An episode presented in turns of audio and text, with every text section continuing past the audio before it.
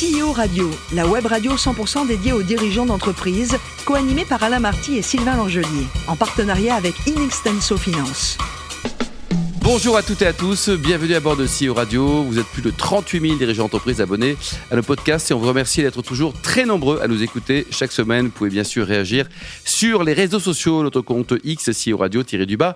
TV à mes côtés pour co-animer cette émission, Marc Sabaté, associé et directeur général d'Inetsenso Finance. Bonjour Marc. Bonjour Alain. Aujourd'hui, nous avons le plaisir d'accueillir Patrice Béguet, président de JALPB Conseil. Bonjour Patrice. Bonjour. Alors ça veut dire quoi JALPB Parce que c'est pas facile à mémoriser, racontez-nous. C'est volontaire.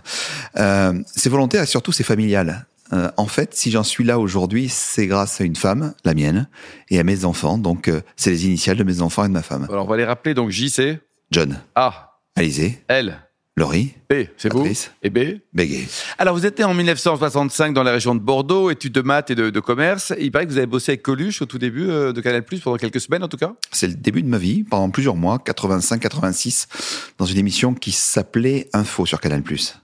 Mais alors il était aussi sympa qu'en vrai, enfin en tout cas le- que, que l'image qu'il donne? C'est au-delà de tout ça, c'est un homme formidable, avec des valeurs, et puis surtout qui a fait bouger le pays.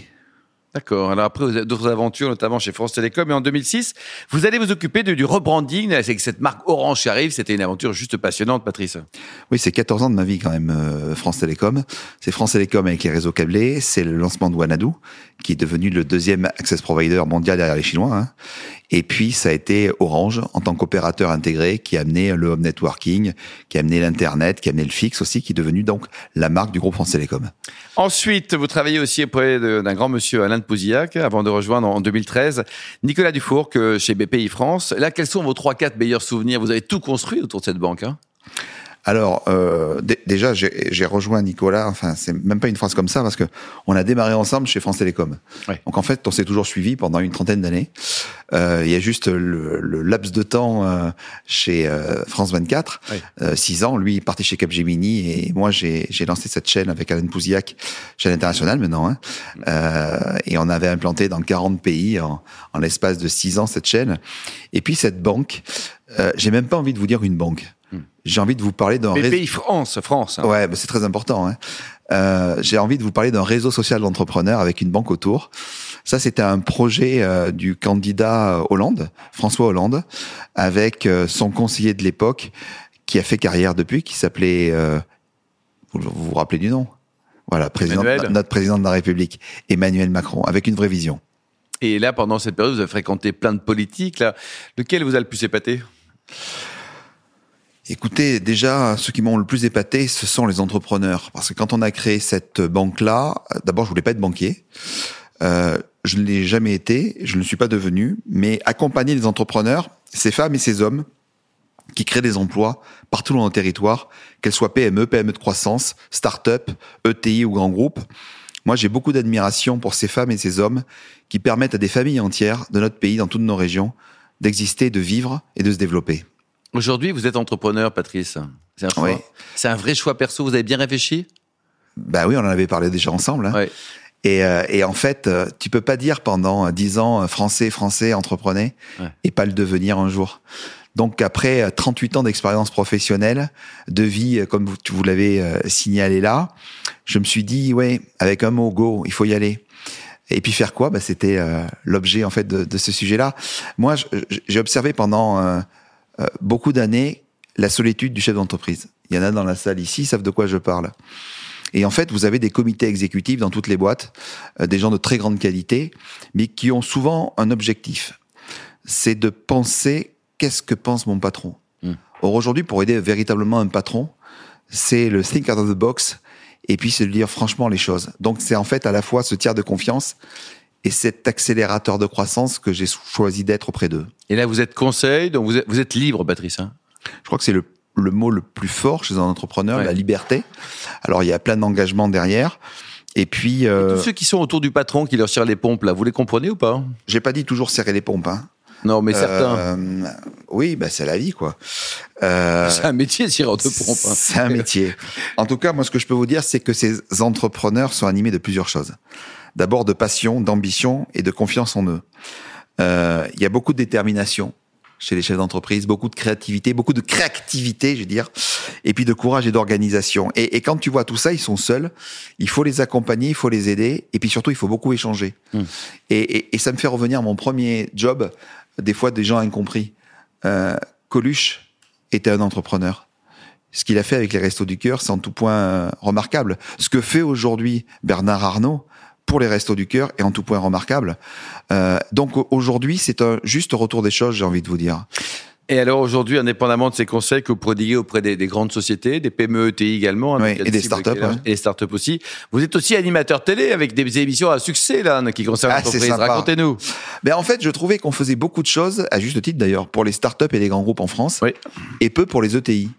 Et les ETI, euh, c'est les entreprises qui recrutent euh, qui vont à l'international, qui innovent et qui recrutent massivement dans notre pays pour notre pays.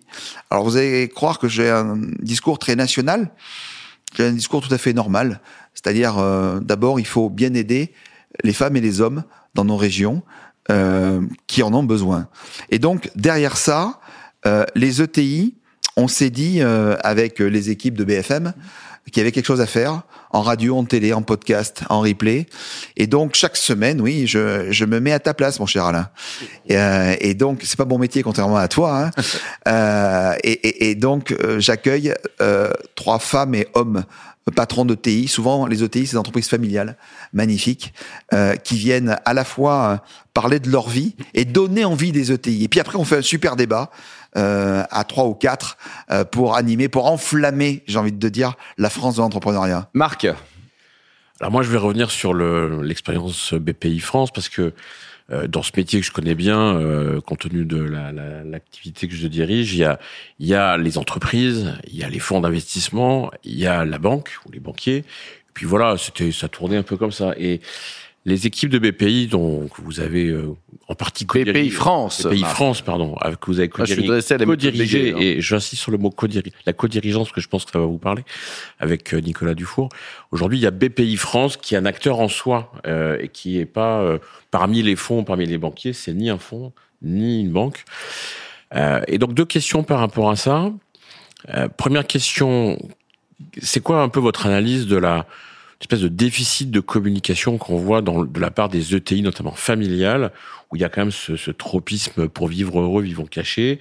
Euh, comment on fait émerger une vraie communication, vous qui êtes un homme de communication, de ces ETI familiales? Ça, c'est la première question, j'en ai une après. Ok. Ben, en fait, il faut beaucoup échanger avec eux. Euh, les ETI euh, ont de l'argent. Donc c'est pas une question de moyens hein, de communiquer. Vous avez dit vivons heureux, vivons cachés. Moi j'ai envie de vous répondre l'homme est ce qu'il fait. Et en fait, ce sont des gens très humbles, euh, les patrons de TI. Euh, leur père, leur mère leur ont appris cette simplicité, cette volonté, cet optimisme. Et donc, derrière ces valeurs cardinales de l'entrepreneur, naturellement, ils voient pas la nécessité de communiquer. En fait, le développement commercial passe pas forcément. Et donc, en fait, il faut leur expliquer s'ils ont créé une marque, c'est pour marquer marquer les esprits, marquer les clients, marquer les collaborateurs. Et quand vous leur expliquez simplement, mais pas forcément avec un discours commercial d'agence ou autre, ça, ils le comprennent.